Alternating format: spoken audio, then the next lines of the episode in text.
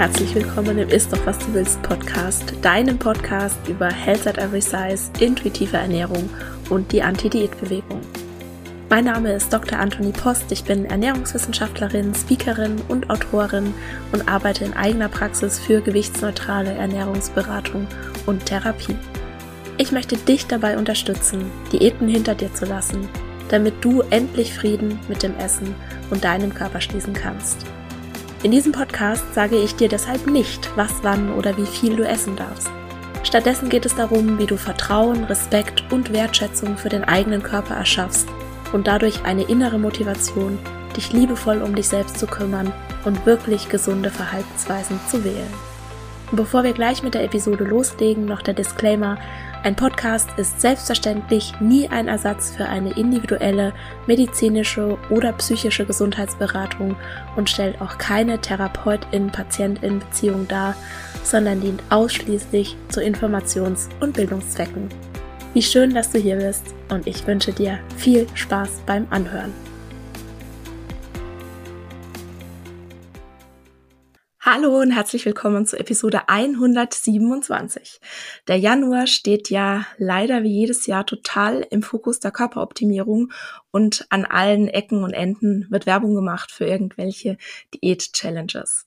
Abnehmen ist ja grundsätzlich in den Top 3 der in Anführungszeichen guten Vorsätze und dann wird der Neujahr wieder irgendeine krasse Diät angefangen oder vielleicht springen wir auch auf den sogenannten Wellnesszug auf und benutzen dann gesund als Codewort für schlank und nennen dann die Diät nicht Diät, sondern irgendwie anders und trotzdem geht es darum, Gewicht zu verlieren, den Körper zu optimieren, mehr dem aktuellen gesellschaftlichen Schönheitsideal zu entsprechen.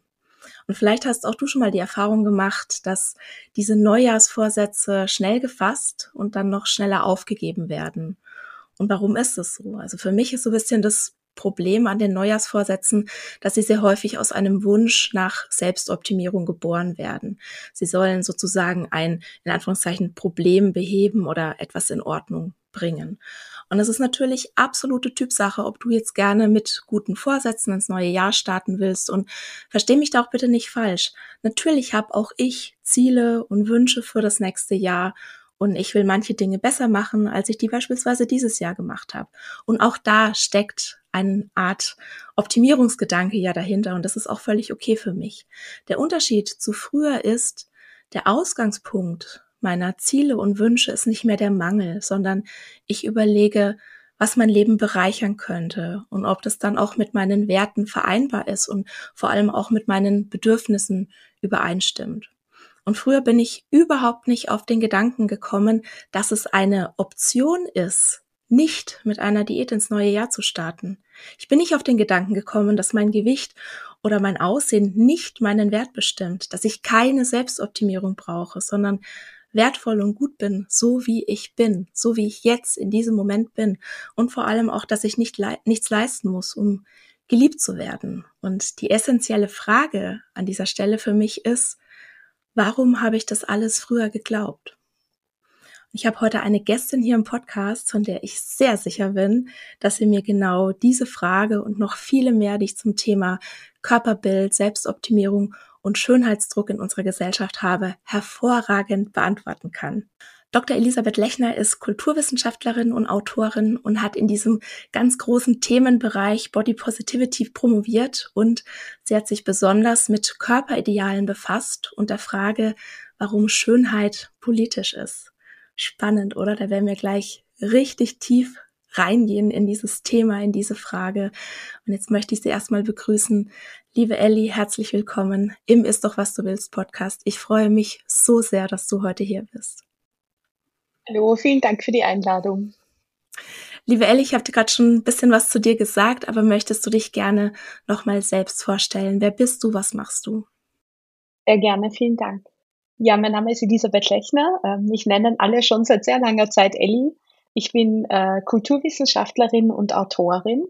Ähm, ich habe im, im Jahr 2015, so 2015, 16 circa, begonnen, mich mit äh, den Themen Körperbild, ähm, Scham, Ekel und allem, was vor allem weibliche Körper eklig macht, so wie das oft bezeichnet wird, mich zu beschäftigen.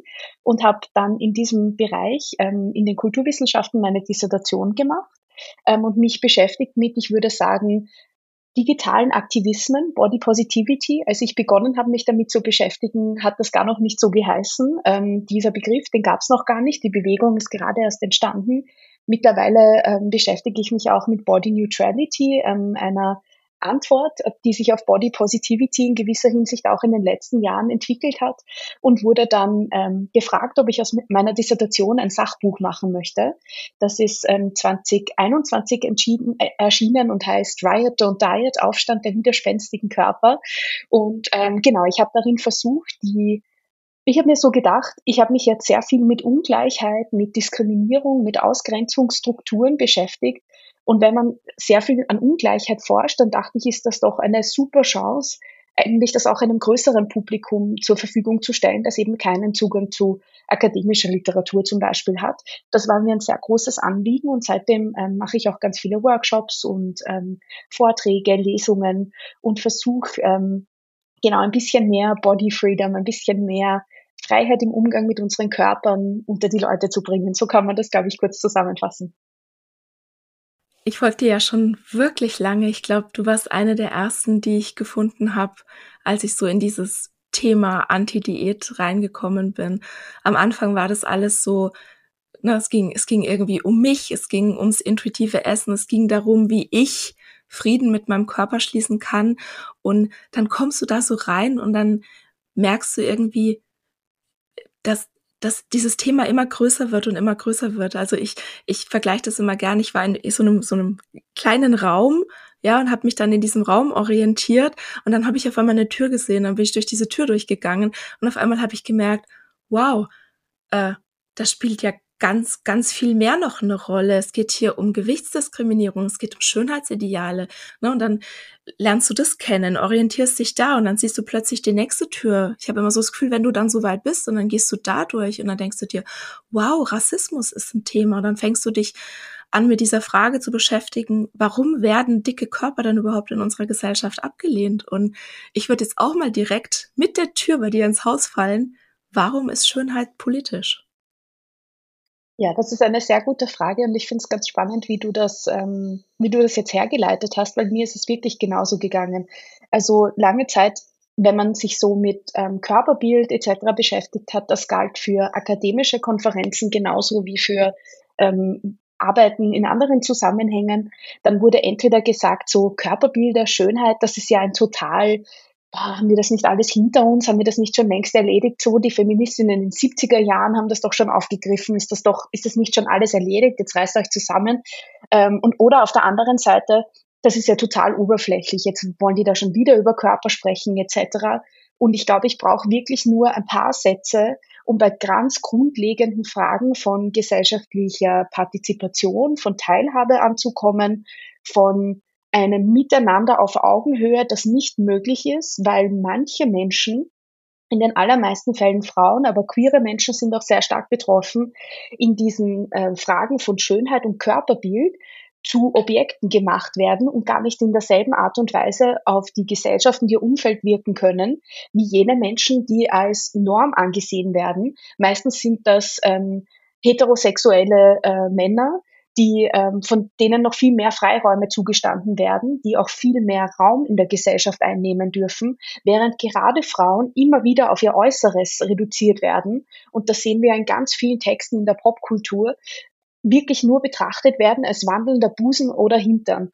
Und wenn man, ähm, weil man mit ähm, Körpern von Frauen oder Elementen von Körpern von Frauen, so Versatzstücken, eben ähm, ein, ein äh, als schön bezeichnetes Dekolleté, ein großer Hintern, ähm, grazile Finger, so lange Beine, all diese, das kennt man ja vor allem aus Unterwäschewerbung, aber auch aus ganz vielen anderen Kontexten. Ähm, weil man dann nicht mehr auf dieselbe Art und Weise als Mensch auf Augenhöhe gesehen wird, sondern wirklich nur als diese Körperversatzstücke, die irgendwie einen Einsatz finden in diesen kommerzialisierten Zusammenhängen. Und genau, also ich würde kurz zusammengefasst sagen, dass Schönheit politisch ist, weil sie also drei ganz große Komponenten sozusagen. Schönheit hat mit Patriarchat zu tun. Schöne Menschen gelten als eindeutig männlich oder weiblich lesbar. Das heißt, queere Menschen fallen ganz oft durch den Raster und sie sind nicht nur als eindeutig weiblich und männlich lesbar, sondern auch in so einem heterosexuellen Begehren. Ganz oft ähm, wird gesagt, so dick findest du keinen Mann oder solche Dinge, wo sofort mitkommuniziert wird, aha, da wird ein Druck ausgeübt, weil mir das wird suggeriert, so kein Lebensglück gelingen kann. Oder zum Beispiel, ähm, dass ich was ist ein gepflegtes Äußeres? Ja, das ist auch ganz äh, interessant, dass über der Druck, der auf Frauen ausgeübt wird, schön genug zu sein, gepflegt genug zu sein oder so dieses, dieses Minimum an Schönheitsarbeit zu leisten, um zum Beispiel in ähm, ja, in allen Branchen eigentlich, um als arbeitsfähig eigentlich zu gelten. Und da sind die Ansprüche an Frauen sehr viel größer als an Männer weiterhin. Und man muss sagen, dass das ja ein, das ist ein Machtinstrument. Da geht es um Kontrolle, wenn man einfach sehr viel mehr Arbeit machen muss, um überhaupt vor die Haustür gehen zu können. Das zweite ist, ähm, dass Schönheit sehr viel mit ähm, einer ganz großen Industrie zu tun hat, mit Kapitalismus zu tun hat und mit Profiten. Das heißt, dass über immer neue Unsicherheiten und das Beschämen immer neuer Körperteile immer neue Produkte erfunden werden und dadurch immer, immer größere Geschäftsfelder erschlossen werden. Ähm, das ist jetzt nicht sonderlich radikal, wenn man sich ansieht, wie sich zum Beispiel, glaube ich, kann man sehr gut ver, äh, veranschaulichen, wie sich Gesichtspflege entwickelt hat. Man hatte früher vielleicht ähm, eine Form der, ähm, eine Art von Seife, irgendeine Art, das Gesicht zu reinigen und dann hatte man halt eine Feuchtigkeitscreme. Wenn man sich jetzt besonders auf TikTok ähm, beliebt so Skincare-Routines ansieht, dann bestehen die aus wirklich, es ist ein Wahnsinn, aus 20 bis 30 Produkten, weil auch das Gesicht immer mehr parzelliert wird und man immer spezifischere Produkte für ganz spezifische Zonen braucht, um die richtig zu behandeln sozusagen ähm, um ein immer schöneres, unter Anführungszeichen, Gesicht zu erreichen. Und natürlich steht da ein, eine Industrie dahinter, die immer mehr Produkte verkaufen will. Und ich glaube, der dritte Komplex neben Patriarchat und äh, Kapitalismus, der eine ganz große Rolle spielt, sind koloniale Vorstellungen von Schönheit. Du hast es schon angesprochen. Und wirklich eine noch immer vorherrschende Schönheitsnorm, die sehr, sehr weiß ist, ähm, oder eine Form von, also schwarze Menschen und People of Color jedenfalls benachteiligt, oder mit einer Form von so kommerzieller Exotisierung arbeitet. Also wir sehen in der Werbung ganz oft, dass so ähm, Women of Color ähm, in so einem, während wir weiße Frauen in einem Business-Kontext sehen mit so einer ähm, total schön gebügelten weißen Bluse, ganz professionell, werden Women of Color dann mit einem Dschungelblatt dargestellt oder so und die bekommen dann ein ganz anderes Setting. Und jetzt ist an Natur und Dschungel natürlich nichts äh, Negatives, aber das ist ein Beispiel, das ich gerne verwende, weil es so deutlich zeigt, dass noch immer so viele Vorurteile und da werden noch immer so viele überkommene Stereotype reproduziert und dieses hehre Schöne, diese richtige Schönheit, die ist noch immer im Kern weiß und das wird auch in die ganze Welt exportiert. Das heißt, wir sehen ähm, gerade in ähm, vielen asiatischen Ländern auch ganz äh, hohe Absatzzahlen für Bleaching Creams oder dem Versuch, einfach einem, einem weißen Ideal nahe zu kommen oder zum Beispiel diese, diese ähm, ganz chemischen Glättprodukte für Afrohaare. Es ist ein ähm, Wahnsinn, was die mit den Haaren machen. Und da gibt es auch komplexe Verhandlungen damit, ob man jetzt diese Schönheitsmuster, die man gelernt hat, ob man die annimmt oder ablehnt auch. Also das ist auch alles nie einfach und nie schwarz und weiß. Aber wir sehen, dass diese, ja, das Rassismen und diese kolonialen Vorstellungen von Schönheit einfach noch immer eine Rolle spielen. Genau. Das sind die drei zentralen Muster und jetzt soll mir mal einer sagen, das ist oberflächlich so. kommt, mir, genau. kommt mir nur mal. Also, genau. Das ja. äh, hatte ich letztes Mal mit einer Klientin in der Beratung, zu der hat jemand gesagt, oder ich bin mir nicht sicher, vielleicht hat es auch irgendwo als Kommentar gelesen, ähm, und der Satz war, nur dass dieses ganze Gewichtsthema doch einfach nur in Anführungszeichen ein lächerliches Frauenproblem ist, dass die einfach nicht gebacken kriegen und also ich denke mal, wenn man dir jetzt die letzten drei Minuten zugehört hat, uns dann nicht verstanden hat, dass es eben nicht so ist, sondern dass wir hier, ja, eine soziopolitische Herausforderung auch haben. Ja, das ist eine gesellschaftliche Herausforderung. Das ist nichts, was man jetzt irgendwie auf individueller Le Ebene lösen könnte. Also dann, dann weiß ich auch ehrlich gesagt nicht mehr, was ich sagen soll. Und ich habe mal vor einer Weile auf Instagram ein hm, einen, einen Post gehabt, dass da stand sowas wie, ob Dick sein ungesund ist oder nicht. Das ist die falsche Diskussion. Wir müssen über Menschenwürde sprechen. Und ich habe da so viel Shit dafür gekriegt.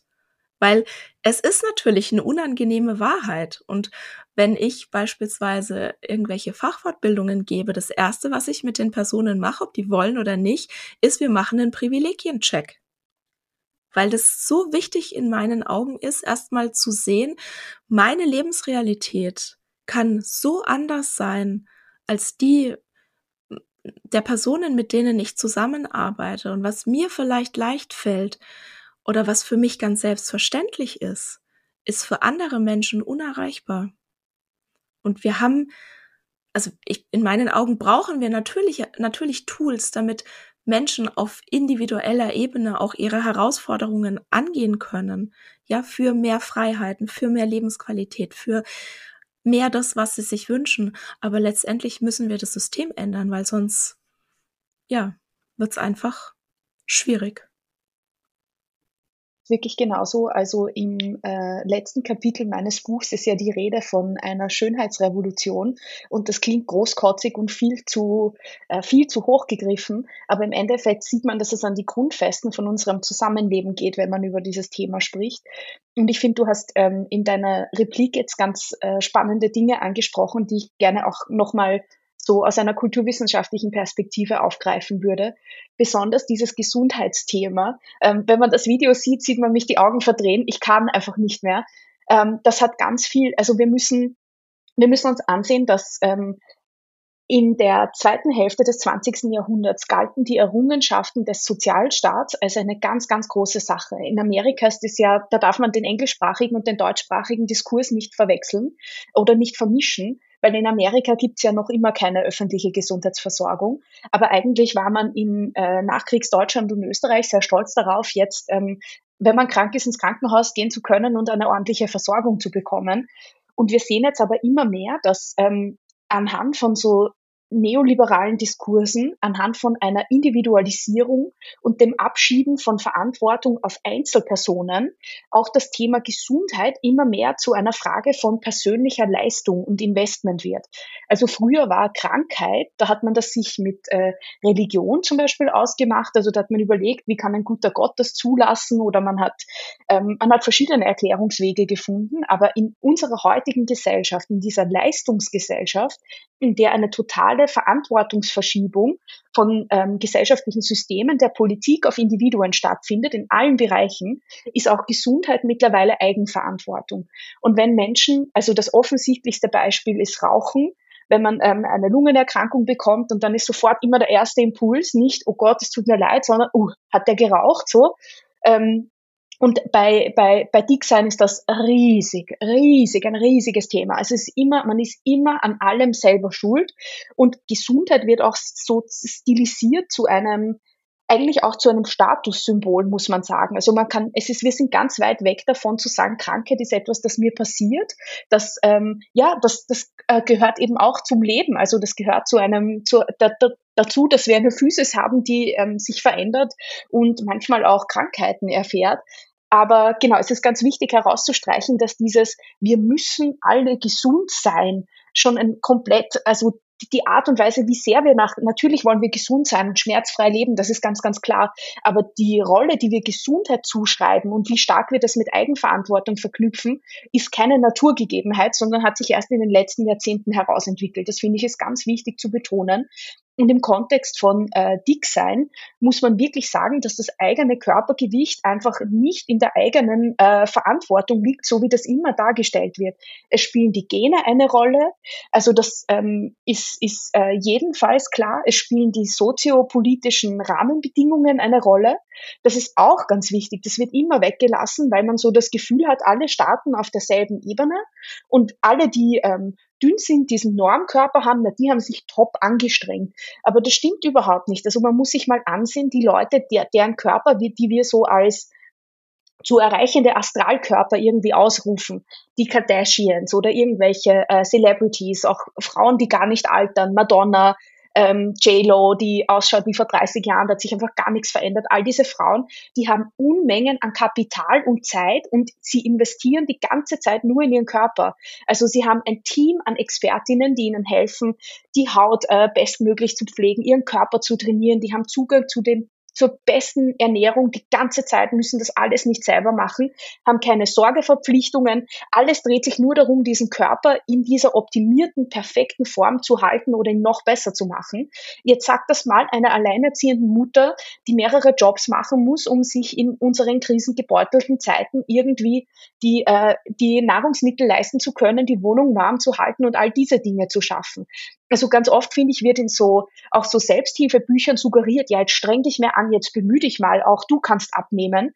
Und was dabei, was mich wirklich, also man, man hört das, glaube ich, auch, was mich wirklich in Rage bringt, ist, dass die, ähm, dass das so wahnsinnig unfair ist und die Startbedingungen so wahnsinnig unterschiedlich sind. Also es gibt ja wirklich Studien, die belegen, dass arme Menschen einfach Jahre früher sterben. Ja, das ist wahnsinnig ungerecht. Das ist also unfassbar, dass Eva von Redeker behandelt ähm, das in ihrem, in ihrem aktuellen Buch Bleibefreiheit. Das ist ein Wahnsinn. Das kann, also, sehr, also es, gibt ja wirklich nichts schlimmer, als zu sagen, ja, ist uns egal, wenn arme Menschen früher sterben. Und diese Gesundheits- und Dünnheitsdiskurse, denen wir so viel auch gesellschaftliche Anerkennung und Prestige zuschreiben. Der dünne Körper ist der, dem wir diese Leistung ablesen glauben zu können. Stimmt ja auch nicht immer, aber das glauben wir eben. Ähm, das, ja, das ist einfach wahnsinnig unfair und das ist auch was, glaube ich, mich in meiner Arbeit motiviert, aufzuzeigen, dass da sehr viel mehr dahinter ist als nur das persönliche Wollen. Also ja, das ist, glaube ich, der letzte Faktor, der da eine wichtige Rolle spielt. Absolut. Ich bin also ich, ich gehe das so mit und du hast auch die ganze Zeit gesehen, wie ich, also ich merke schon, wie so meine, also wie so meine Backen rot werden. Das ist also, weil ich mich schon auch, ne, ich gehe da mit der Rage mit, weil es, also es ist ungerecht und es ist unfair und wenn du mal in dem Thema drin bist, du siehst das alles und ich habe oft dann auch so bisschen so eine Ohnmacht, dass ich gar nicht weiß, ne, also die, die ganze Arbeit, die so viele großartige Menschen machen, so viele AktivistInnen, die, die da draußen kämpfen für mehr Gleichberechtigung, für Respekt, für Menschenwürde. Ne? Und dann kommt halt wieder einer und sagt, oder eine und sagt dann, ja, ne, da, also du, du, du diskutierst irgendwie eine halbe Stunde mit der Person und denkst so, jawohl, ja, jetzt, jetzt, jetzt kam da was auch an. Und dann kommt irgendwie so dieses Argument, ja, aber dick sein ist dann halt ungesund. Und ich mir oh, haben wir nicht gerade eine halbe Stunde über gesellschaftspolitische Themen diskutiert und jetzt kommt wieder dieses Argument. Und ich glaube, das ist genau das Problem, weil wir eben in dieser Leistungsgesellschaft leben und weil wir äh, als Gesellschaft den Glauben haben, dass das Körpergewicht eine Frage der Willenskraft ist, dass sich das Körpergewicht beliebig verändern lässt. Und wenn man dann diesen Gedanken weiterspinnt, dann kommen wir sehr, sehr schnell dahin, dass wenn jemand dick ist in unserer Leistungsgesellschaft, das eine Art willentliche Leistungsverweigerung ist, die ja wieder der Gesellschaft schadet. Und dann sind wir an einem Punkt, wo plötzlich Diskriminierung nicht passiert, sondern sogar, ja, also wie so mit Entschuldigung passiert, so wie, wie mit, ich sage jetzt mal, erlaubtem Vorsatz. Macht das Sinn? Ja, es klingt so, es geht in diese Richtung von Concern Trolling, oder? Wo Menschen, ähm, so nennt man das, wo Menschen sagen, aber die Gesundheit und aber du musst auch abnehmen, damit du und so weiter.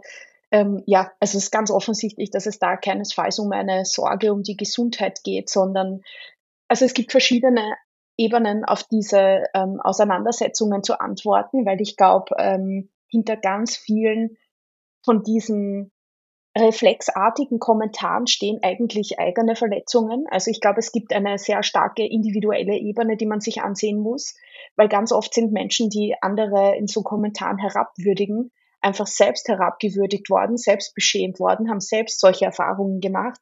Und wer sich dann über andere stellen kann, verarbeitet auf diese Art und Weise, was er oder sie erlebt hat. Ähm, und das ist sicherlich keine gesunde Art, aber genau, also glaube ich, ganz oft sind das so psychologische Mechanismen, die da ähm, am Werk sind in diesen Kommentaren, weil da gibt's ja mittlerweile ganz spannende Versuche auch von, ähm, von Zeitschriften oder manchmal auch wirklich äh, wissenschaftlich begleitet, dass man äh, Menschen dann, die in so Kommentaren so ganz hässlich zueinander sind online, versucht, ähm, die live zusammenzubringen und zu sagen, würdet ihr auch live so miteinander reden? Und ganz schnell findet man dann heraus, ja, nein, würde man gar nicht. Also das, ähm, das finde ich ganz, ganz wichtig, ist so die eine Ebene.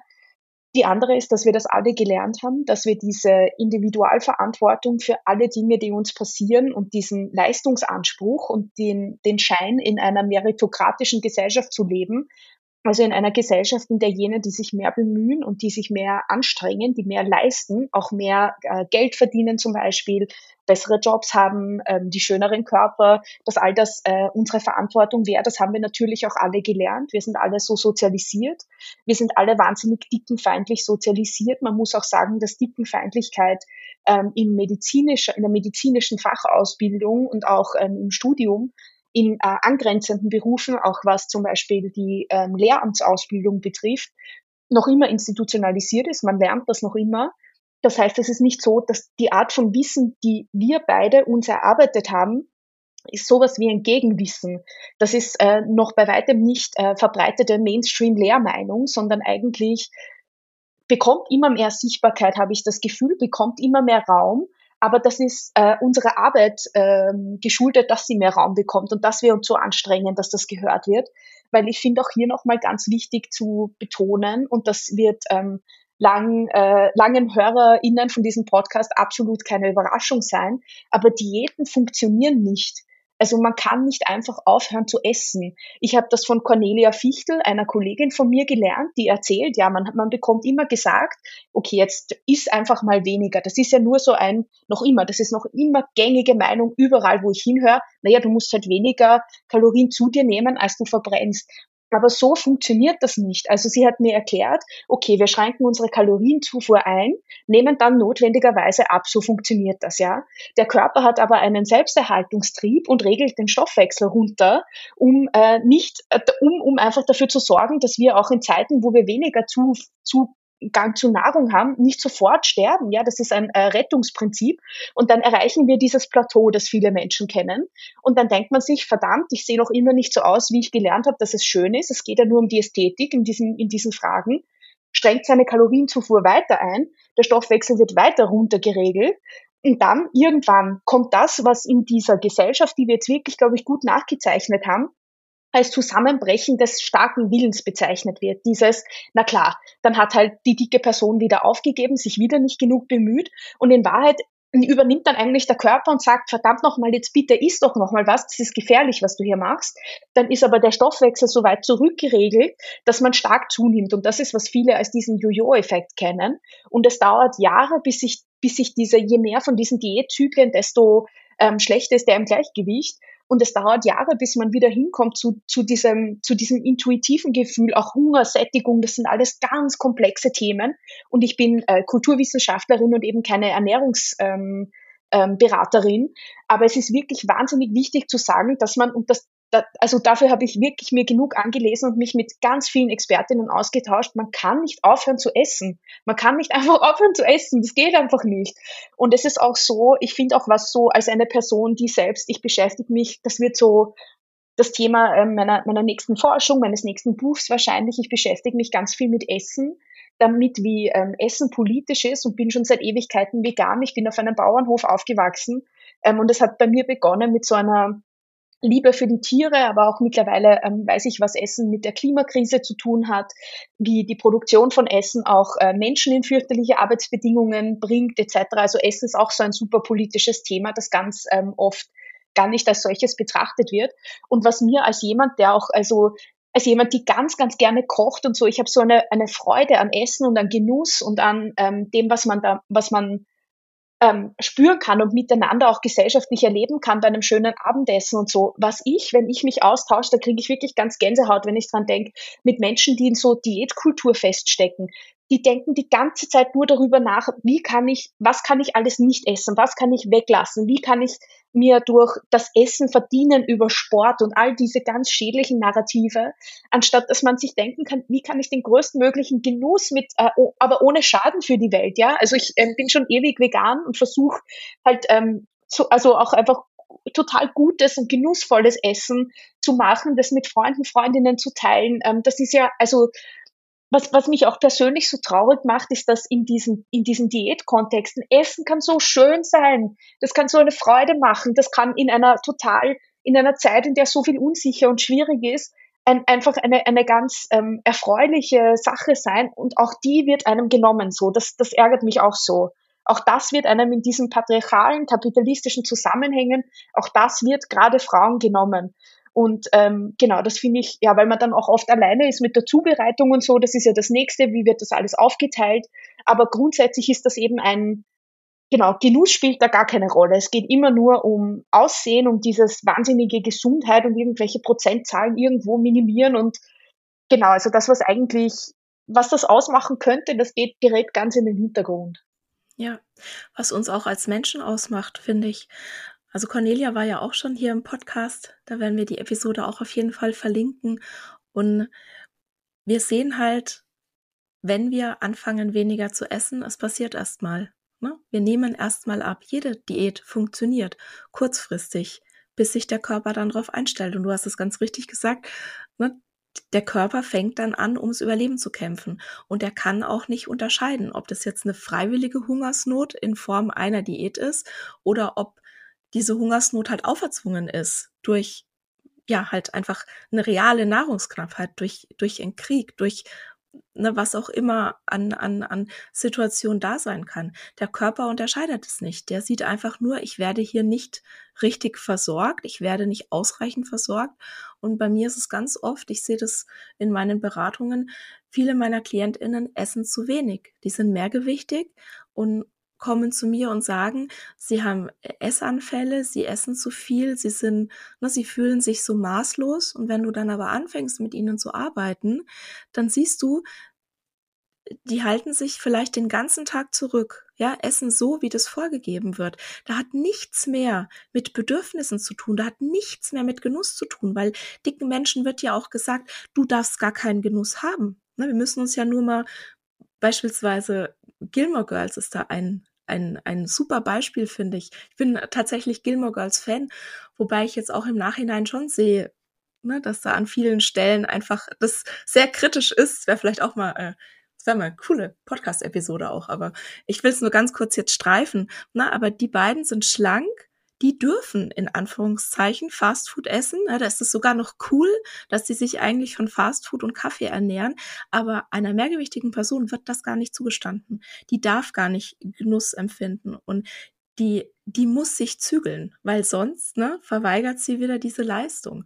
Und es ist. Es gibt aber auch vielleicht so als Nebensatz, es gibt auch es gibt auch, genau, man kann es aber auch nicht richtig machen, ja. weil dann gibt es ja ganz viele Erzählungen von einfach als dick lesbaren Menschen, die im öffentlichen Raum essen, ist quasi unmöglich. Also ja. wenn man einen Burger isst, dann ist die Reaktion, na klar, isst die jetzt den Burger. Und wenn man sich mhm. Salat bestellt, weil man vielleicht einfach Lust auf Salat hat, ich liebe Salat ja. zum Beispiel, ähm, dann kommt natürlich sofort, ähm, na, heute, aber das, na gut, ja, aber das wird die sonst genau. aber sicher nicht essen. Also es, es gibt, es gibt einfach, ja. Genau. Also genauso wie es keine richtige Art gibt, Frau im Patriarchat zu sein, weil immer irgendwas falsch sein wird, gibt es keine richtige Art, dick zu sein in einer dicken feindlichen Gesellschaft. Und natürlich mhm. leitet man dann, glaube ich, ab, dass an einem selbst was falsch ist. Aber das sind wirklich, also ich plädiere dafür, diesen Selbsthass, den wir dann empfinden, zu nehmen und gegen die Strukturen zu wenden, die uns eigentlich erst in diese Position bringen. Ähm, weil das, ja, weil einfach ganz viel, also auch was an nicht nur physiologischem, sondern psychischem Schaden auch angerichtet wird durch diese ähm, Diätmentalität und Diätkultur, das ist wirklich erschütternd. Und da spricht dann ganz oft niemand drüber, oder? Weil Gesundheit mhm. ist so oft in aller Munde, aber was ist mit psychischer Gesundheit? Was ist mit langfristigen Folgen, ja? Das ist halt einfach wirklich alles komplexer, als es oft dargestellt wird. Und das fehlt mir auch ganz oft. Also das hat ähm, so noch als Nachsatz zu diesen, zu diesen ja. Fragen. Und weißt du, was jetzt noch die Herausforderung ist? Dicke Menschen sind ja auch noch die einzigste soziale Gruppe, die auch noch glauben, dass sie es verdient haben, diskriminiert zu werden. Also wir haben hier ganz, also nicht nur ganz viel Scham in vielen Bereichen, sondern diese Internalisierung, diese internalisierte Fettfeindlichkeit ist so groß. Ich hatte mal eine, eine, eine Klientin, also nicht nur eine, es waren jetzt schon mehrere, die zu mir gesagt hat, ich wusste gar nicht, dass ich Bedürfnisse habe und dass, dass ich die auch spüren darf und auch versuchen darf zu erfüllen. Weil wir müssen uns halt überlegen, was unsere Gesellschaft ja schon mit Kindern macht.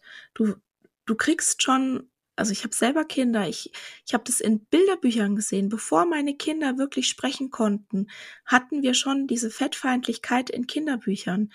Die saugen das sozusagen mit der Muttermilch auf, dass es diese eine Art von Körper ist, äh, gibt, die in Anführungszeichen richtig ist und alles andere ist falsch. Und wenn ich nicht so bin, dann werde ich nicht geliebt. Wenn ich nicht so bin, dann ist irgendwas mit mir falsch.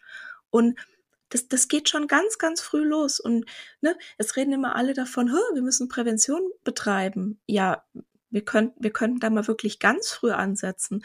Und ich sag immer, also, ne, wenn, wenn so eine Kleinigkeit, wenn ich mir so eine Kleinigkeit wünschen würde, was wir tun könnten, um die Welt etwas sicherer zu machen für dicke Menschen, dann würde ich immer sagen, wir könnten jetzt mal aufhören, Körper zu kommentieren und Essverhalten zu kommentieren. Das würde schon so viel ausmachen.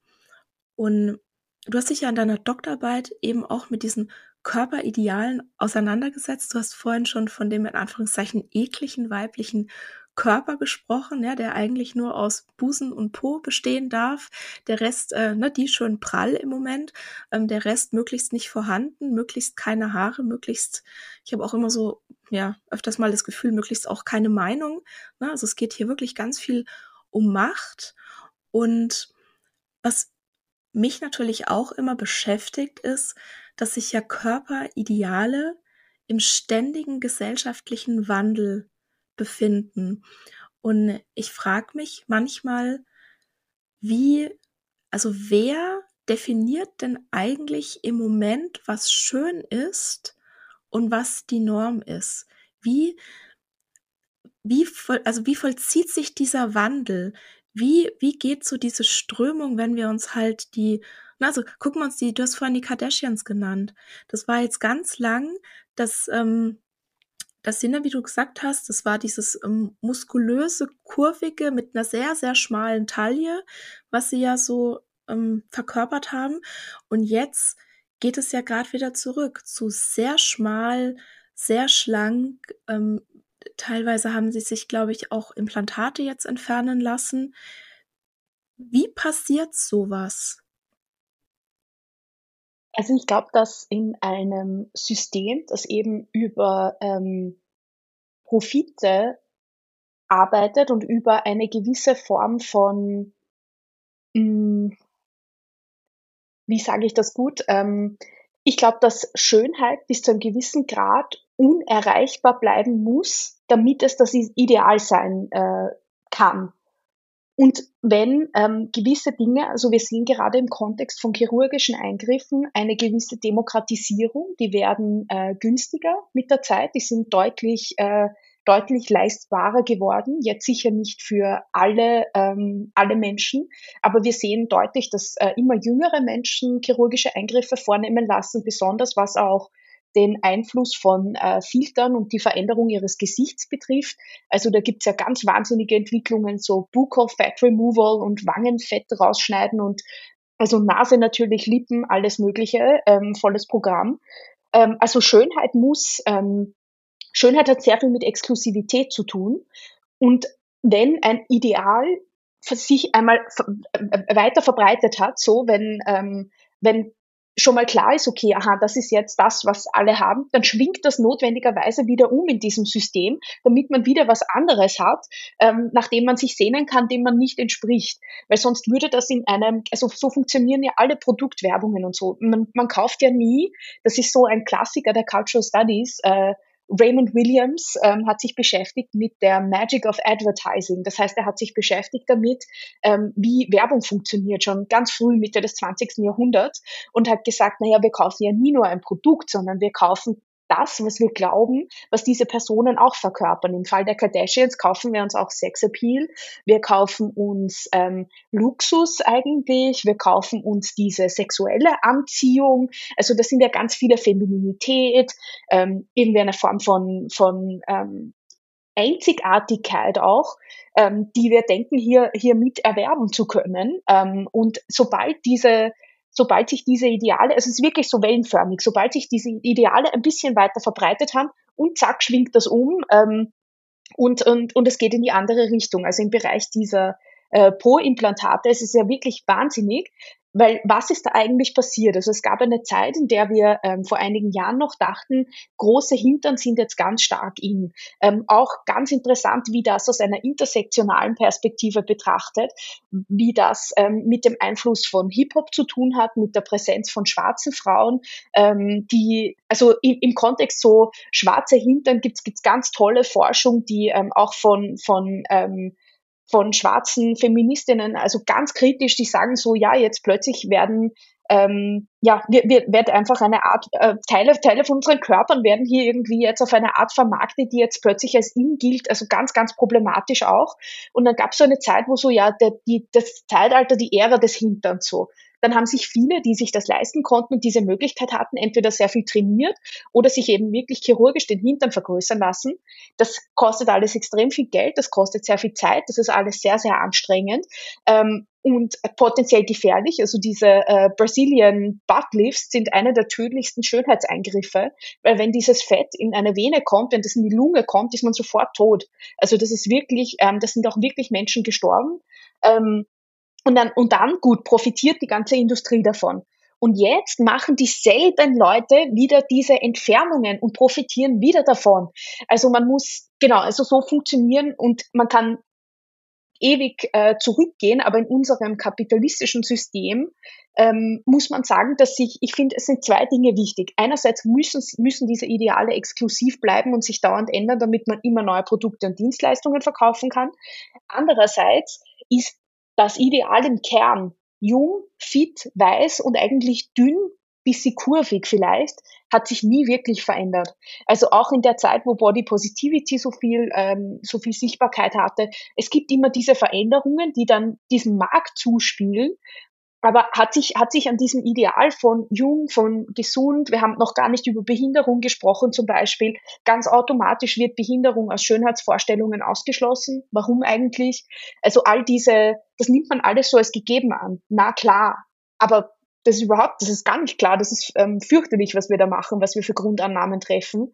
Und äh, genau, das, das, also es wundert einen gar nicht in einem System, das so stark von einem Markt äh, dominiert ist, dass sich das immer verändern muss. Aber dieser leistungsbereite, junge, fitte Körper, dem man diese Arbeit am Körper vielleicht auch noch ansieht, der sichtbare Sixpack, die ganz durchtrainierten weiblichen Oberarme, sehr so Winkearme und so wird er auch ganz stark beschämt. Das, das ist, das, da hat sich nichts geändert. Also im Kern ist das immer geblieben. Ich fand es so schön, dass du gerade gemeint hast, es schwingt wie so ein Pendel hin und her. Und das ist genau das. Also wir, wir sehen immer, wie sich, ich sag's mal, ein, ein, ein eher kurviges Schönheitsideal dann mit einem sehr, sehr dünnen, sehr, sehr schlanken abwechselt. Also es geht wirklich immer in die absolute Gegenbewegung, weil Schönheitsideale gar nicht erreichbar sein können, sollen, sollen können. Und was ich aber so das Gefühl habe, ist, dass diese Bewegungen schneller wären. Wir haben irgendwie, wenn wir so, ich sage jetzt mal, 1900 bis 2000 uns angucken, hat man das, also fand ich die Abstände irgendwie größer. Und jetzt sprechen wir von den Kardashians und ich habe so das Gefühl, die machen jetzt gerade schon den, den dritten Trend mit den dritten Schönheitstrend mit. Und es sind immer noch dieselben Menschen. Ne? Wenn wir jetzt ins letzte Jahrhundert gehen, da haben wir dann vielleicht Marilyn Monroe und dann Tiggy und dann Kate Moss vielleicht. Und jetzt haben wir plötzlich dieselben Personen, die einen Trend nach dem anderen einläuten. Und es ist genau das, was du meinst. Wir wollen, also wir, wir, wir kaufen ja eigentlich die Sehnsucht dahinter. Wir kaufen ja eigentlich die, diesen Wunsch, wie unser Leben vielleicht schöner wäre dahinter. Und ich glaube, das ist auch das, was wir hinter den ganzen Diätprogrammen kaufen, weil wir ja in einer Gesellschaft leben, wo vermittelt wird, ne, wenn du nur schlank bist, dann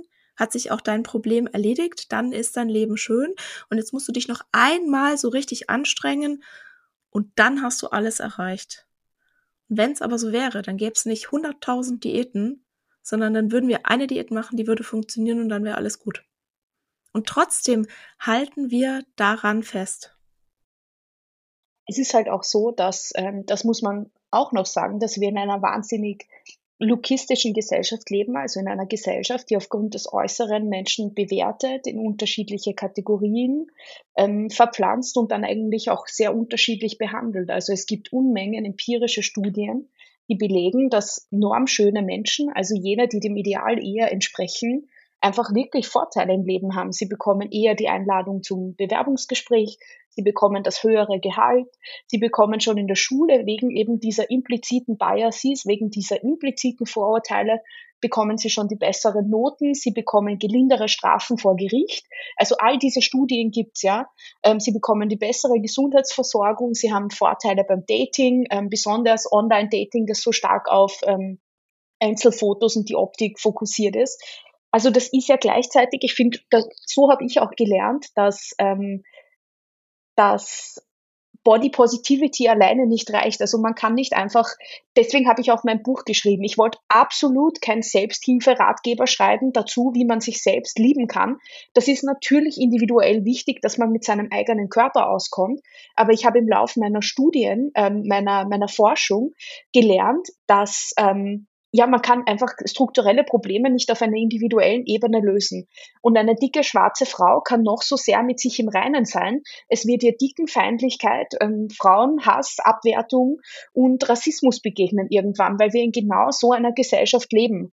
Und das eine beeinflusst das andere und das bedeutet, man kann das nicht einfach ignorieren. Und ich finde eigentlich ist das fahrlässig zu sagen, man könnte das alles mit Selbstliebe und individuell lösen, weil ähm, das ja notwendigerweise bedeutet, wenn ich, wenn ich mich total gut fühle und mit mir eigentlich alles bestens ist und ich mache trotzdem Diskriminierungserfahrungen, dann kann ich in so einer Welt, wenn ich davon überzeugt bin, ja nur eigentlich den Schluss ziehen, dass ich schuld bin. Natürlich bin ich schuld, weil dann habe ich mich nicht genügend, dann habe ich mich nicht genügend damit beschäftigt. Und das ist ein Rückschluss, den ich nicht zulassen kann, weil der einfach nicht in Ordnung ist. Ähm, genau, das heißt, ähm, das, das finde ich ist so das ist wirklich, wirklich ganz, ganz wichtig, das zu betonen. Ja, und also mir ist das beispielsweise auch bewusst. Ich bin mir meiner eigenen Privilegien, die zahlreich sind, sehr bewusst. Und beispielsweise, wenn ich mir überlege, heute früh bin ich auch, ich bin aufgestanden, ich habe mir die Haare gewaschen, ne, das sieht man jetzt vielleicht nur im Video, aber ich habe mir die Haare gewaschen, ich habe mir die Haare geföhnt, ne, ähm, ich lege hier auch einiges an Normschönheit an den Tag, ne, ich habe weiße Zähne, ich habe blonde Locken, ich habe mich ein bisschen geschminkt, ne, ich habe mir was Hübsches angezogen. Es ist ja auch irgendwo so eine Art ähm, Respekt dir gegenüber, dass ich jetzt nicht hier in meinem Schlafanzug äh, sitz, ja, wobei wir natürlich dieses Gespräch auch hätten führen können, wenn ich äh, mit, keine Ahnung, irgendeinem äh, Schlafdutt hier auf dem Kopf obendrauf im, im Schlafanzug, vielleicht noch mit einem Fleck oder so, äh, auf dem T-Shirt da sitzen würde, könnten wir genau dieselbe, ich sag's mal, gehaltvolle Diskussion führen. Und trotzdem habe ich heute früh geduscht, habe mich hübsch gemacht. Du hast beispielsweise auch, also das sieht man ja, ne, du hast einen schönen Lippenstift dran, du hast ähm, schön lackierte Fingernägel. Es ist ja nicht so, dass man sich äh, komplett auch von diesen Schönheitsidealen oder von dem, was wir als schön empfinden, frei macht. Und das muss aber auch gar nicht so sein, oder? Also wie passt denn Körperakzeptanz und der Wunsch nach der Veränderung vielleicht auch eines Körpers in unserer Gesellschaft zusammen? Weil das ist was, was mir beispielsweise auch ganz oft vorgeworfen wird. Ich würde mich zu sehr bemühen, schön zu sein. Mhm.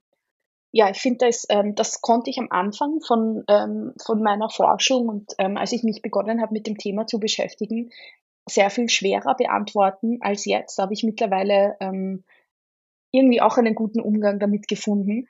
Ähm, weil ich glaube, es ist jetzt der Zeitpunkt gekommen zu sagen, so dass Schönheitsarbeit, das bringt etwas. Ja, in einer Welt, die so lukistisch ist, passiert Schönheitsarbeit nicht im luftleeren Raum. Und ich nenne es ganz bewusst Schönheitsarbeit, weil die extrem viel Zeit in Anspruch nimmt, extrem viel Geld kostet ähm, und teilweise auch wahnsinnige Schmerzen verursacht. Das muss man ja auch mal. Also ich kann mir nicht vorstellen, dass irgendjemand gerne ähm, all diese Haarentfernungsmethoden macht, die fürchterliche Schmerzen verursachen, all diese Dinge. Also genau.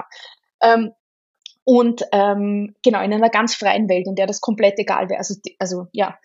Ähm, und also man muss sagen, so Also das bringt etwas. Also in einer lukistischen Gesellschaft ist Schönheit, Schönheitsarbeit ein Investment in das eigene Körperkapital sozusagen. Und je sichtbarer der eigene Körper in den sozialen Zusammenhängen, in denen man ist, in denen man arbeitet, in denen man ähm, auftritt, desto umso mehr, umso mehr. Also SchauspielerInnen, ähm, KellnerInnen zum Beispiel, all die Menschen, die wirklich auch, wo, wo deren äh, Körper VerkäuferInnen eine große Rolle spielt, da weiß man einfach, ja, Trinkgelder gehen rauf etc. Ja, so ist das. In der Welt leben wir. Dem muss man ins Auge sehen.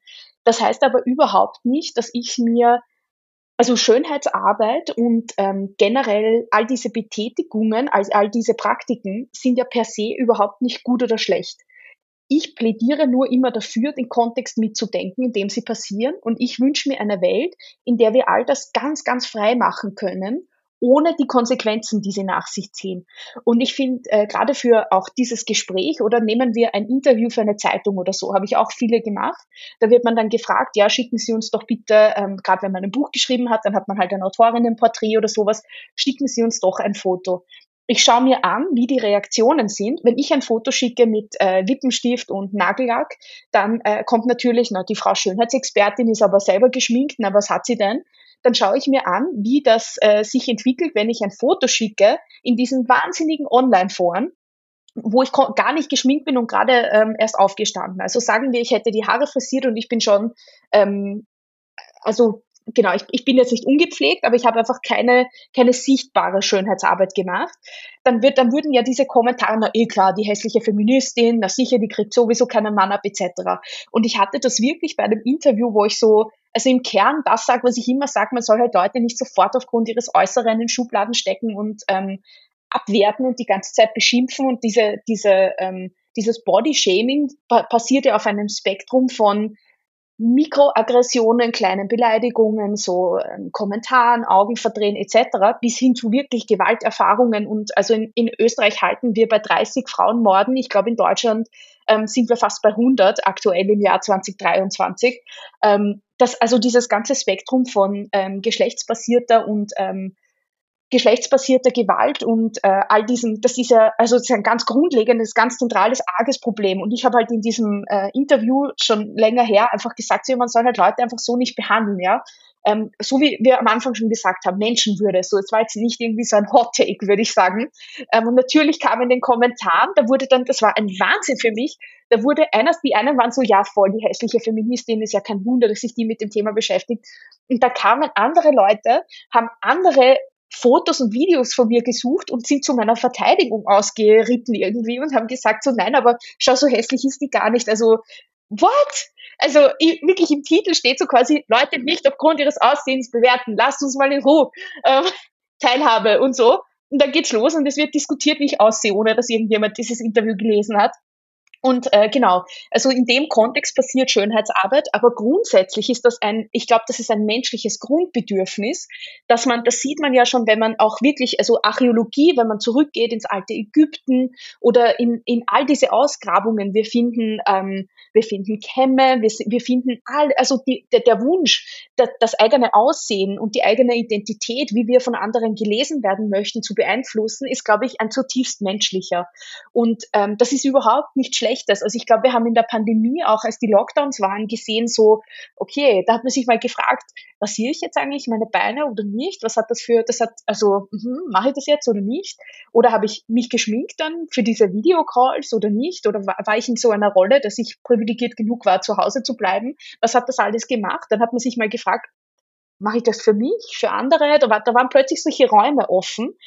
Und das hat ganz viel zu tun mit, also gerade die, ähm, ich bin Ende 89 geboren, ich werde ähm, Genau, ich, ich bin äh, jetzt fast 34. Ähm, als ich aufgewachsen bin mit ähm, dauernd diesem Makeover-Paradigma, ja, plötzlich Prinzessin, äh, Bridget Jones, ähm, Miss Undercover, all diese Filme, ja, ähm, du lachst, ähm, das, also das ist ja wirklich, ich habe gelernt, das Erste, was man machen muss, wenn man zu dieser zu diesem heterosexuellen guten Leben kommen kann, wenn man dieses Happy End haben will. Man muss die Haare entfernen, man muss abnehmen, man muss geschminkt sein, man, wir haben das alles gelernt. Und dann wächst man ja auch in diese Weiblichkeit hinein, indem man gemeinsam shoppen geht, indem man sich beginnt zu schminken, indem man anfängt, also das ist ja auch freudvoll, das hat ja ganz viel Positives auch, ähm, das wir damit verbinden. Dementsprechend auch so ein großer Ausschluss, wenn dicke Menschen zum Beispiel nicht einkaufen gehen können super, dass es das alles online gibt, aber man wird ja auch aus den gesellschaftlichen Praktiken ausgeschlossen, wenn alle gemeinsam, ich weiß nicht, nehmen wir was ganz Klischeehaftes, das noch immer oft passiert, ähm, Kleider für eine Hochzeit kaufen, weil alle ähm, ähm, Brautjungfern, sagt man das noch, alle Teilnehmenden müssen, die da gibt es ja oft so Dresscodes, da müssen alle so ein lila Kleid finden und dann gibt es eine Person, die, ist, die kann in einem ähm, durchschnittlichen Laden kein Kleid kaufen. Das ist ja voll traurig. Also das bedeutet ja, für sie gibt es in dieser Welt es gibt sie in dieser Welt nicht. Und das muss man nicht alles über Konsum festmachen, aber diese Konsumpraktiken, das Kaufen von diesen Produkten, das Anwenden, das Schminken, das sich kleiden, dieses Stil finden, ausgehen, das hat ja, das, das hat mit unserer Identität zu tun, mit unserer Geschlechtsidentität, mit unserer sexuellen Identität. Ähm, da, da kommt, spielen ganz viele Fragen rein. Und also ich bin die Letzte, die Schönheitsarbeit irgendwie abwertet. Das kann auch mal Zeit für sich sein, besonders wenn man ähm, Kinder hat, sehr viel, äh, sehr viel Stress und dann hat man vielleicht mal so eine Night Out, wo man sich denkt, nein, jetzt, jetzt mache ich das mal wieder, jetzt nehme ich mir Zeit für mich. Und genau, ich, also ich bin die Letzte, die das abwertet und ich habe mittlerweile eben verstanden, dass man diese Ambivalenz in einem komplett kaputten System auch wirklich gut aushalten kann. Also man braucht äh, dafür, glaube ich, auch die Bereitschaft, aber wenn ich, wenn mir danach ist, und ich habe schon ganz viele Interviews ohne Schminke auch gemacht, und ist komplett egal. Also ich, ähm, genau, aber wenn ich Freude habe und wenn ich, also es kann ja auch wie so eine, wie so eine Rüstung, wie so eine Armor sein, dass man sich denkt, ja, heute ist mal wieder so, genau, heute möchte ich so auftreten und dann wieder anders. Also ich wünsche mir, dass wir das machen könnten, wie wir wollen und dass es nicht diese krassen Konsequenzen hat, die es hat. Besonders zum Beispiel, da gibt es auch ein Kapitel in meinem Buch, ähm, queere Menschen sind zum Beispiel, was Haarentfernung und Schminke betrifft, da muss man sich die Frage stellen, ob man, ähm, ob man sich vor Missgendern schützt, also ob man als ähm, das Geschlecht les gelesen werden kann dann, als dass man gelesen werden möchte, ob man unbehindert und ungestört durch den Alltag gehen kann und wirklich schon so was für uns so Simples wie Nagellack oder ähm, Schminke im Gesicht, Glitzer, kann dazu führen, dass man Gewalterfahrungen macht. Also ich finde, man muss immer, man darf nicht verwechseln, auch bei MeToo, finde ich, war das ganz, man darf nicht alles, was einem passieren kann, in einen Topf werfen, aber es ist ein Spektrum. Und für manche Menschen sind diese Fragen existenziell und grundlegend. Und das wirklich ganz, ganz wichtig, ja, ob äh, die Haare im Gesicht entfernt sind oder nicht, zum Beispiel bei äh, Transfrauen, ja. Ähm, oder umgekehrt, Linus Giese, ähm, ein, ein Transmann, der auch seine Transition auf äh, Instagram ähm, be beschrieben hat und ein ganz tolles Buch geschrieben hat, ähm, sagt, ja, mein Bart ist meine Versicherung. Dann werde ich als Mann gelesen, dann habe ich eine Ruhe. Und es geht gar nicht um dieses, ich will die schönste Person sein, ganz oft für diskriminierte Gruppen, sondern es geht um dieses, ich will, so wie das heterosexuelle weiße Männer auch können, normal durch meinen Tag gehen. Ich will meine Ruhe haben. Ich will nicht dieses Othering. Ich will nicht positioniert werden als anders, als nicht irgendwie nicht dazu zu, nicht dazu zu gehören. Und ja, genau, das, da, da ist man sehr schnell bei sehr, sehr grundlegenden Fragen von Anerkennung und, und Teilhabe und Schutz vor Gewalt. Ja, und ich glaube, das ist vielen Menschen einfach nicht bewusst. Also ich beispielsweise, ich werde immer als weiblich gelesen. Ich muss mich sozusagen nicht dafür anstrengen, sondern ich werde ganz klar, und ne, das hat auch wieder was mit Normschönheit zu tun, ich werde ganz klar in diese Kategorie eingeordnet. Das heißt, ich kann sozusagen auch einfach in Jogginghose ungeschminkt einkaufen gehen und da wird mir sage ich mal, nichts passieren. Da wird sich vielleicht mal jemand denken, so, ach, ne, was ist denn mit der los vielleicht? Aber ähm, das wird mein, mein Leben in dem Moment nicht, nicht beeinflussen oder beeinträchtigen. Ich werde da keine Interaktion deswegen haben. Und ich kann mir das sozusagen erlauben, in Anführungszeichen, ja, ohne dass davon Gefahr ausgeht. Und für mich ist es beispielsweise so, ich, ich mache mich gerne mal hübsch, ja, ich schmink mich mal gerne, ich ziehe was Schönes an. Und der Unterschied zu früher für mich ist halt, es ist ähm, für mich schlimm, also für meinen Selbstwert ist es nicht mehr schlimm, wenn ich es nicht tue. Also ich habe jetzt sozusagen die Wahl und das ist der Unterschied für mich. Ja, früher, wenn ich vielleicht früher wäre ich nie mit Jogginghose aus dem Haus gegangen, weil da hätte ich mich, also da, da hätte ich mich geschämt. So, das hat sich für mich geändert, aber wir dürfen einfach nicht vergessen, viele Menschen haben diese Privilegien nicht. Und deshalb glaube ich, ist auch deine Arbeit so unglaublich wichtig, da immer wieder darauf hinzuweisen. Und ich habe eine wichtige Frage an dich. Wenn du so in ein paar Jahrzehnten auf deine Arbeit zurückblickst, ja, also ich bin jetzt Anfang 40, du bist Anfang Mitte 30. Ich hoffe ja sehr, dass wir diese Arbeit noch einige Jahrzehnte auch machen. Was möchtest du denn dann erreicht haben? Oder was soll sich dann, sagen wir mal lieber so, was soll sich dann geändert haben? Weil wir werden sicher nicht die Welt verändern, wir können halt unseren kleinen Teil dazu beitragen. Aber wenn du in so ein paar Jahrzehnten zurückblickst, was würdest du dir wünschen, dass sich dann verändert hat? Also ich glaube, ich würde mir wünschen, dass man von meiner Arbeit mitnimmt, ähm, besonders wenn wir so über Privilegien sprechen und solche Dinge, dass das nicht, ich versuche wirklich nicht mit so erhobenem Zeigefinger aufzutreten oder irgendwelche Lehrmeinungen hinaus zu posaunen, sondern dass das Ergebnis meiner Arbeit ähm, eine Reflexion auslöst und eigentlich die Möglichkeit, einander auf Augenhöhe zu begegnen und so Räume für Verletzlichkeit schafft und für, für wirklich, also Räume in einer Gesellschaft, in der man all diese Fragen immer beiseite schieben muss.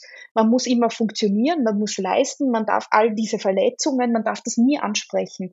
Und ich würde mir wünschen, dass ich versuche, so kommuniziert zu haben, rückblickend, dass das Räume geschaffen hat, wo man über diese Dinge sprechen kann und dadurch vielleicht beginnen kann zu heilen. Das klingt so esoterisch irgendwie, aber ich habe das Gefühl, es ist einfach, also wenn ich mich mit jungen äh, besonders mit jungen Frauen, aber auch auf Männern ist der Druck ganz groß. Also zum Beispiel ein Lauch will auch niemand sein, ja, also zu dünn sein als Mann, ganz stark beschämt und gar keine Kleinigkeit, ganz, ganz große psychische Belastungen, die dann auch wieder dazu führen, dass ganz verrückte Supplements genommen werden, die niemand überprüft hat, was auch ganz äh, gesundheitsgefährdend sein kann.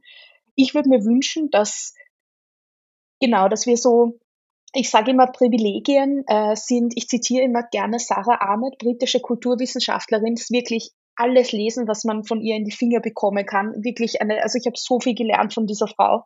Ähm, die sagt, Privilegien sind wie ein Energy Saving Device, also wie so ein extra Akku. Als weißer, normschöner Mann geht man quasi unbehindert durch den Alltag. Jetzt kann man noch immer armutsbetroffen sein, man kann unterschiedliche negative Erfahrungen machen, aber als weißer, normativer Mann gilt man eigentlich mal als die Regel und alle anderen sind die Ausnahme von der Regel. Das heißt, in so einem klassischen Fall, du hast von einem Privilegiencheck gesprochen, kann, können Männer einfach ihre, ihre, ihren Tag ähm, ganz normal hinter sich bringen, während Menschen, die in diesen, wir haben von diesen Boxen und den Schubladen gesprochen, Sarah Ahmed verwendet das Bild der Brick Walls, also von so Ziegelwänden, immer wieder Ziegelwände in den Weg gestellt werden. Und dann steht man da und ist plötzlich so, aha, okay, das ist jetzt wieder ein Hindernis. Und dann müssen diese Personen schreien und rufen und sagen, ich komme hier nicht weiter, aber ich streng mich so an, ich komme hier nicht weiter, während die anderen aber nicht einmal zuhören und nicht helfen, diese Wände abzubauen. Das heißt, was mir so wichtig ist, ist, dass man, also man ist nicht nur diskriminiert, sondern die anderen glauben es auch noch nicht. Und man muss alleine da herumtun, ähm, ohne die Macht und den Einfluss, das alles wegzuräumen, also die diskriminierten Gruppen sind nicht nur an den Rand gedrängt und ausgeschlossen, abgewertet, mehr, mehr Opfer von Gewalt etc., sondern müssen auch noch kämpfen darum, ihre eigene Diskriminierung zu beenden. Aber sie diskriminieren sich ja nicht selber. Die Mehrheitsgesellschaft muss umdenken.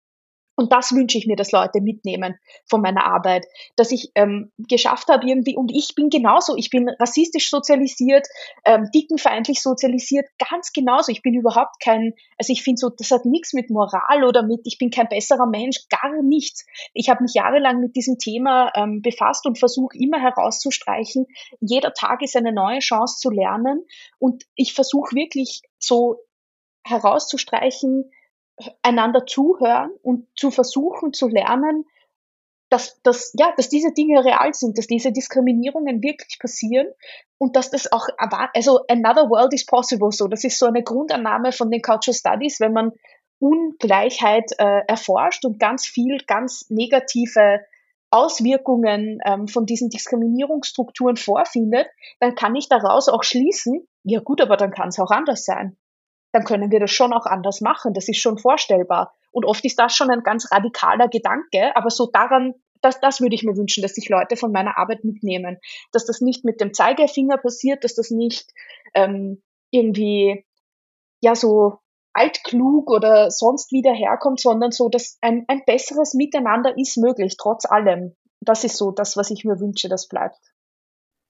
Also für mich auf jeden Fall, für mich bringst du genau das rüber, dass du nicht mit diesem erhobenen Zeigefinger kommst, sondern wirklich so dieses, und das ist ja auch was, was ich in meiner Arbeit versuche, neue Räume zu schaffen, die Menschen einladen, mal eine neue Perspektive anzunehmen. Und das ist auch immer was, was ich sage, magst du mal die Welt aus meinen Augen betrachten? Wenn du so dann wieder aus deinen sehen willst, ist, ist für mich okay, aber hast du mal Lust, jetzt mal für die nächste Minute oder für die nächste Stunde, magst du mal diese Neugierde, diese Offenheit mitbringen? Und ganz oft ist es ja wirklich so, wenn man mal einen Blick in diese andere Welt reingeworfen hat und wenn einem bestimmte Zusammenhänge klar geworden sind, dass man dann auch oft gar nicht mehr so hundertprozentig zurück kann. Und das ist ja das Schöne. Und das ist immer das, woran ich mich auch festhalte, wenn ich so das Gefühl habe, es ist alles so ein bisschen äh, wie der berühmte Kampf gegen die Windmühlen. Und ich habe ein kleines neues Feature hier im Podcast. Es geht auch so ein bisschen in diese Richtung, mal eine neue Perspektive einzunehmen und vielleicht auch mit einem Impuls konfrontiert zu werden, der so komplett neu ist für, für einen.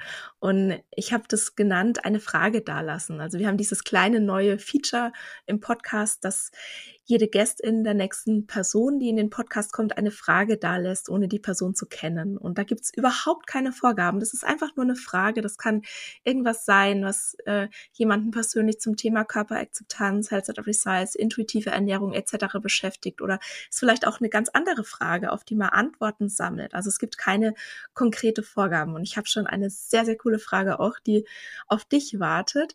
Jetzt möchte ich dich aber vorher noch fragen, Elli, hast du eine Frage für die nächste Person, die in den Podcast kommt und möchtest du die gerne teilen? Ja, meine Frage wäre, weil das ist eine, die mich so umtreibt, ähm, wo ich versuche, so genau zu überlegen, wie man Handlungsspielräume schaffen kann.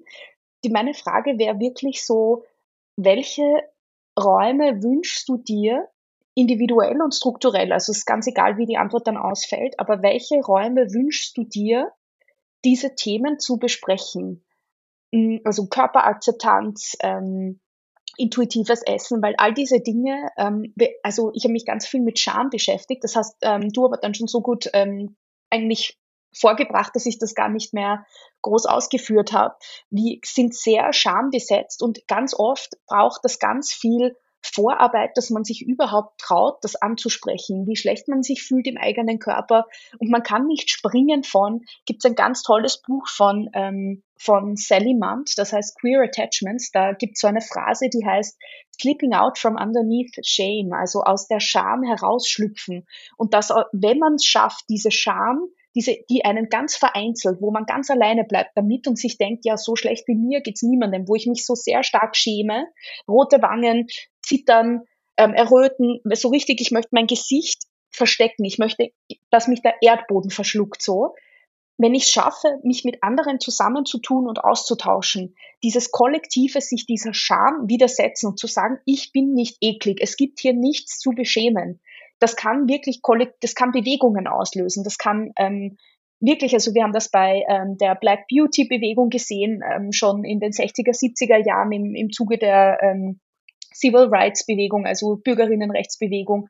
Wir haben das gesehen bei ähm, der, der Gay Pride Bewegung, ja, der, ähm, der Rechte von, von queeren und schwulen Menschen.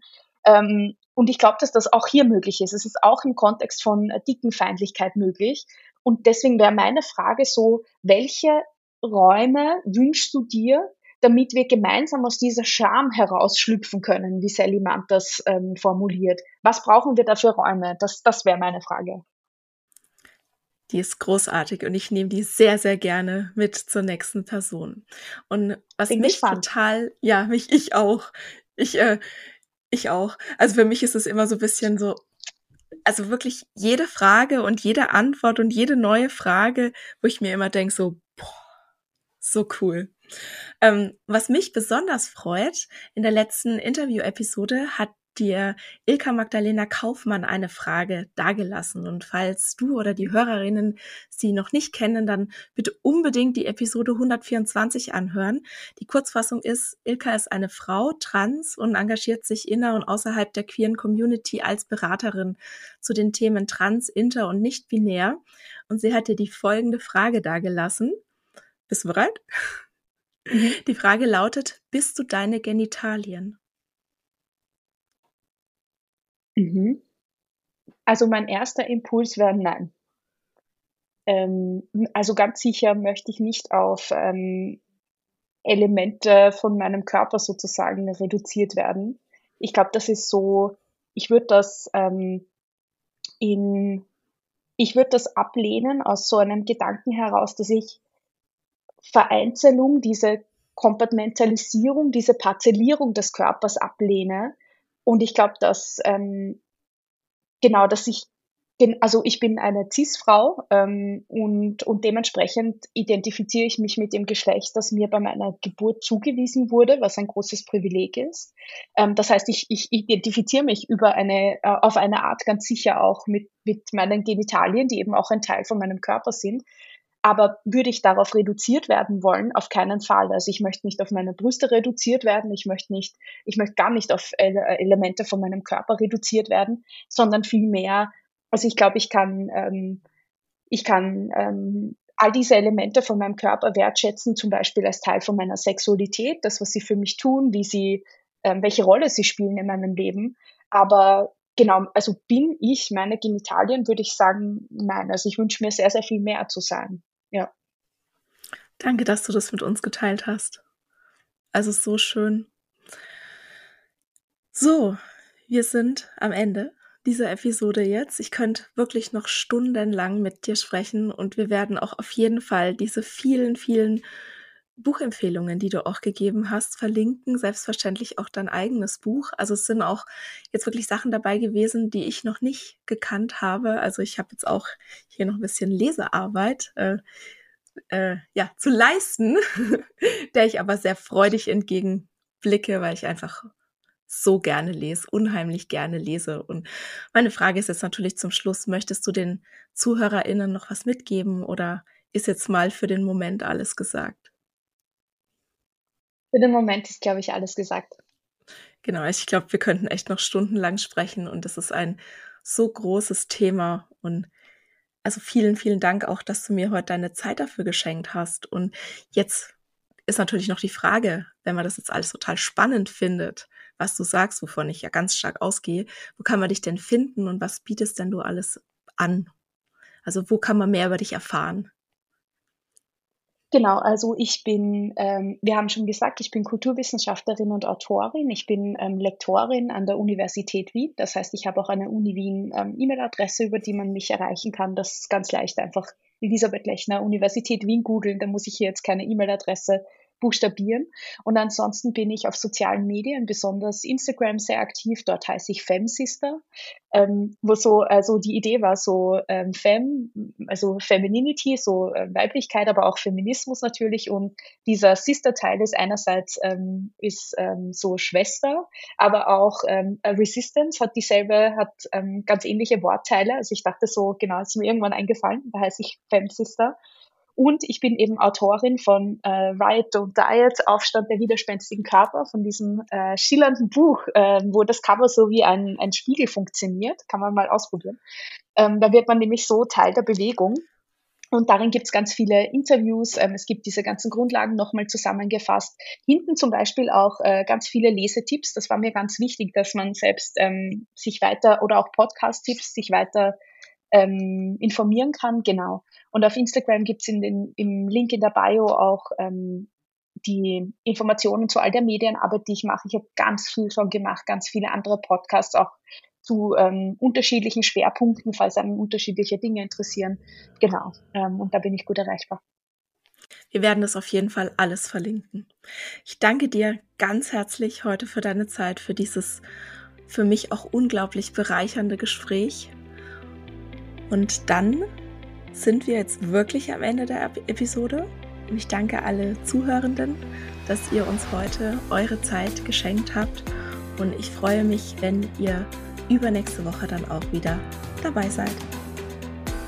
Und das war's für heute. Ich danke dir von Herzen fürs Zuhören und hoffe, dass dir die Episode gefallen hat und dass du ganz viel für dich mitnehmen konntest.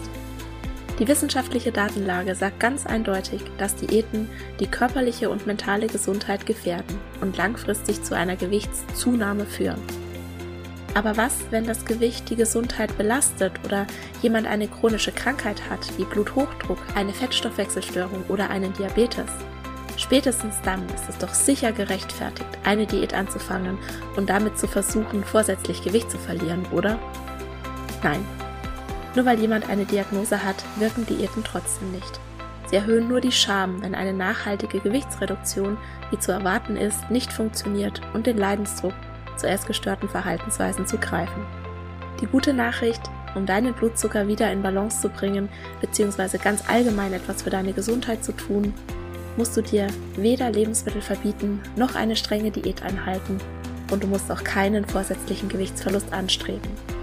Alles, was du brauchst, ist Selbstversorge. Und auf meiner Homepage www.antonipost.de kannst du dir für 0 Euro ein zwölfseitiges E-Book herunterladen, das dir fünf Strategien an die Hand gibt, wie du gewichtsneutral und bedürfnisorientiert deinen Blutzucker positiv beeinflussen kannst.